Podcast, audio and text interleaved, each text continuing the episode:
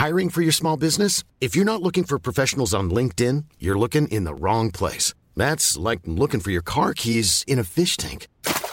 LinkedIn helps you hire professionals you can't find anywhere else, even those who aren't actively searching for a new job but might be open to the perfect role. In a given month, over 70% of LinkedIn users don't even visit other leading job sites. So start looking in the right place. With LinkedIn, you can hire professionals like a professional. Post your free job on linkedin.com slash people today.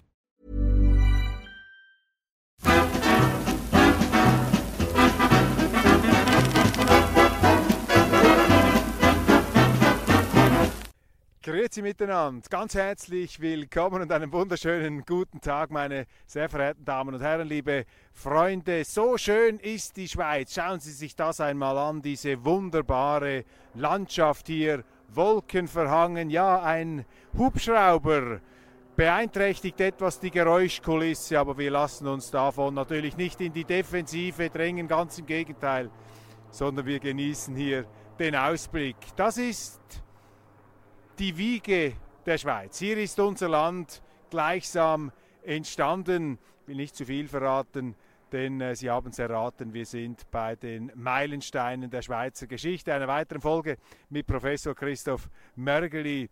Wir ähm, bereiten ja auf jeden Samstag Geschichtslektionen hier an historischen Schauplätzen und das äh, gibt auch mir die Gelegenheit, Gegenden zu erkunden und kennenzulernen, die ich gar nicht so kannte aus der persönlichen Anschauung, sondern vielleicht aus Schulbüchern oder auch nicht. Heute wird das Thema ja leider ziemlich arg vernachlässigt. Umso wichtiger, dass wir diese Sendung machen und umso wichtiger, dass ich jetzt gleich dem Experten übergebe. Wir stehen da vor einem imposanten Denkmal und Christoph, ja, führe uns ins Thema der heutigen Sendung ein. Äh, kläre uns auf, wo sind wir? Grüezi miteinander. Wir befinden uns äh, in Enetmoos am Allweg, Kanton äh, Nidwalden und äh, hier erinnert ein eindrücklicher, sehr einfacher, aber doch hoher und von weit her sichtbarer Obelisk an die sogenannten Schreckenstage von Nidwalden. Die haben sich tief eingeprägt ins Nidwaldner Volk und darum ist dann 1900 auch dieser Obelisk errichtet worden. Die Schreckenstage von Nidwalden, das waren der 7. bis zum 9. September des Jahres 1798. Bevor wir das ähm, Geheimnis lüften, worum es da gegangen ist, nur ganz kurz die Zwischenbemerkung. So idyllisch die Schweiz heute anmuten mag, diese Schweiz war nie gratis in der Geschichte. Sie musste verteidigt werden, sie musste auch erkämpft werden und es gab natürlich dann und wann räuberische Nachbarn, die es auf die Schweiz abgesehen hatten, die die, äh, die Renitenz der Schweizer, den Freiheitsgeist, gerade hier der Innerschweizer, äh, ins Visier genommen haben und diese Schreckenstage, die waren äh, so ein Ereignis, das eben kriegerischen, blutigen Hintergrund hatte. Worum ist es da genau gegangen, Christoph?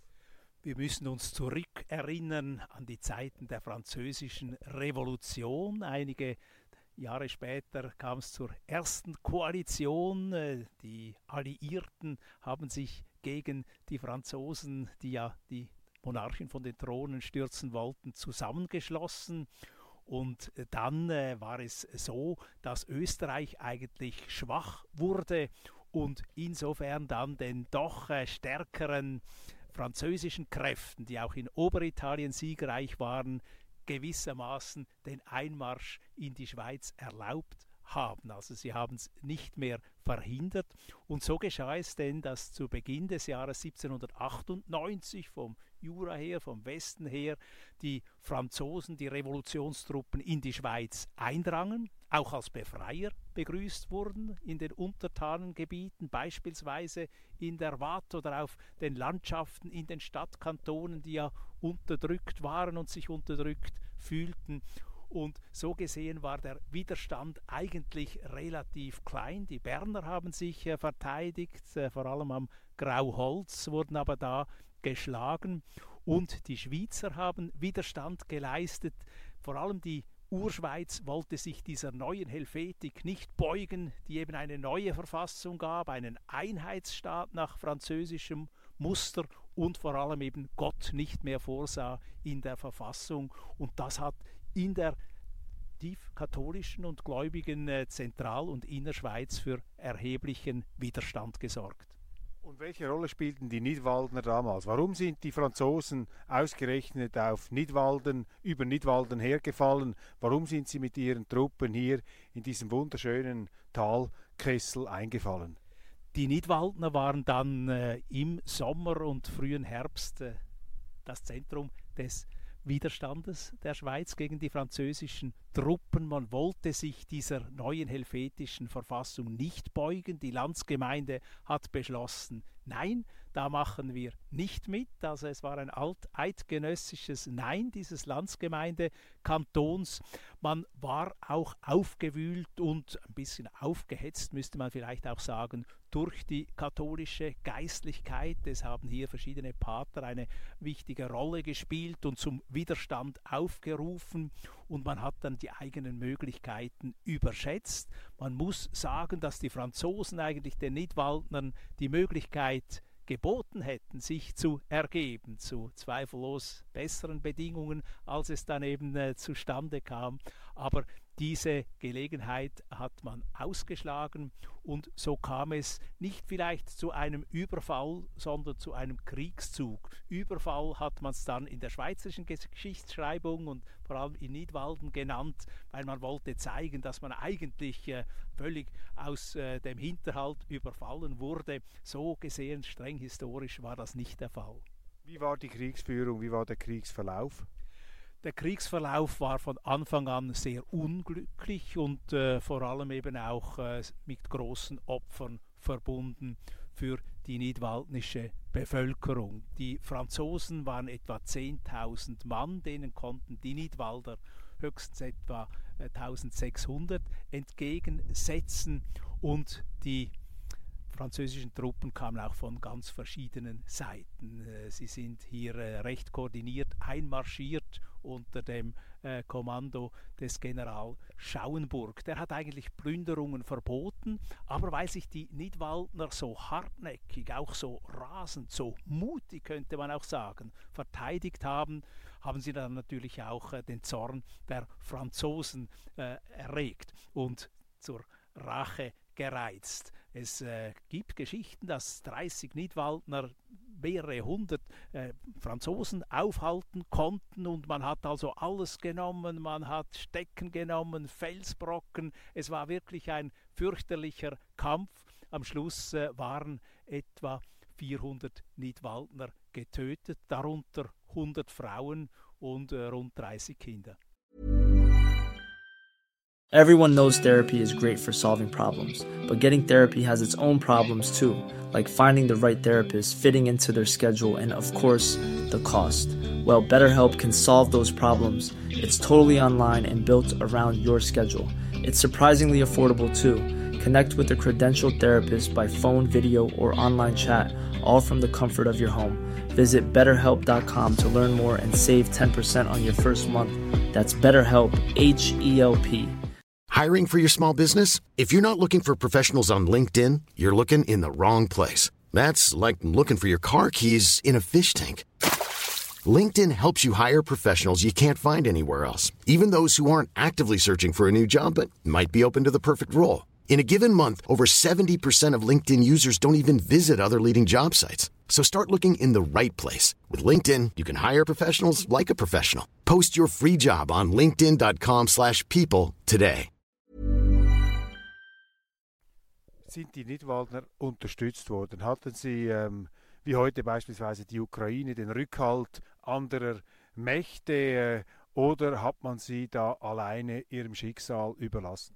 Die Nidwaldner haben sehr gehofft, dass die Österreicher zu ihren Gunsten eingreifen. Die ebenfalls katholische Donaumonarchie, so hatte man sich das vorgestellt. Das war dann aber nicht der Fall. Die waren zu schwach, die waren auch nicht interessiert, hier diesem kleinen Nidwalden zu Hilfe zu eilen. Und die übrige Eidgenossenschaft hat auch äh, keinerlei Anstalten gemacht. Es waren vielleicht ganz wenige Urkantone, die sich solidarisierten, jedenfalls die Führungsschicht noch, aber es war wirklich wenig Unterstützung da und die Raserei war wirklich äh, entsetzlich. Die Franzosen sind dann nicht mehr durch ihre Offiziere im Griff gehalten worden, die haben gebrandschatzt, die haben geplündert, die haben gemordet und natürlich auch vergewaltigt. Es sind äh, ungefähr 600 Gebäude zerstört worden, viele Kirchen, einzelne Dörfer ganz zerstört. Hier zum Beispiel Ennetmoos,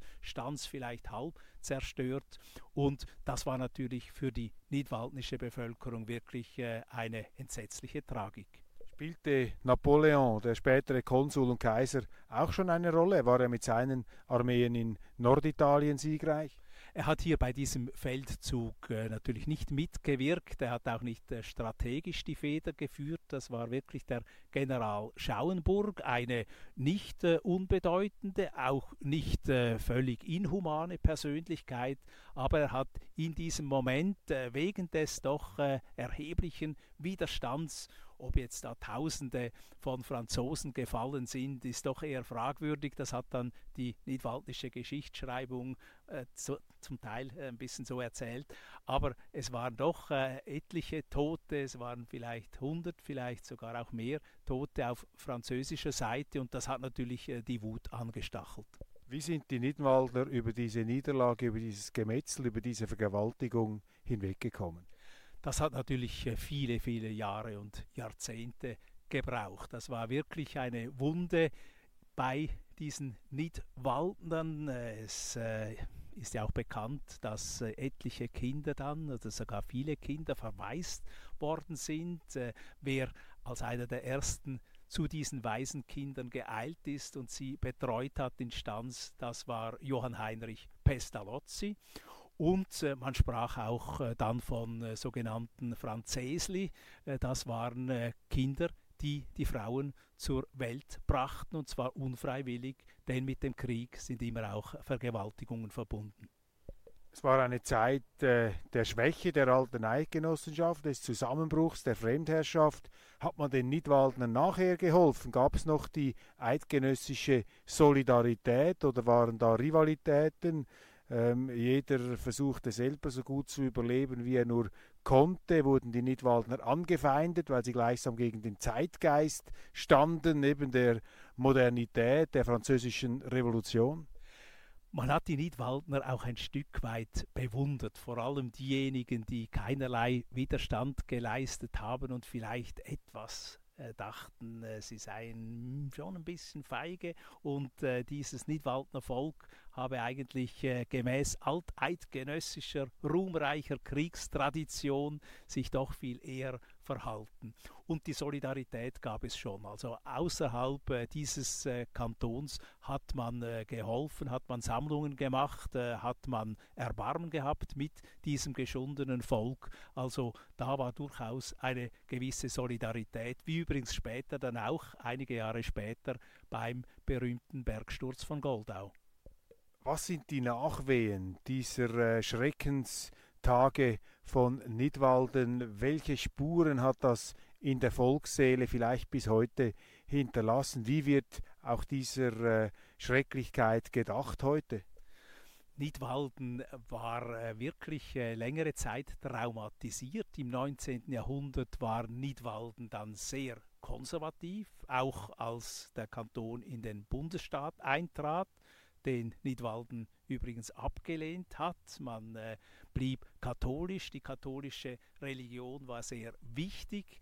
Man war auch recht abgeschieden als Halbkanton, denn damals äh, war die Verbindung Luzern-Stanz äh, bei weitem nicht so bequem wie jetzt, äh, wo wir die Autobahn kennen und den Vierwaldstättersee problemlos überqueren können. Obwalden war da eigentlich viel besser an die internationalen Verkehrswege angebunden, nur schon wegen dem Brünigpass und anderen Übergängen.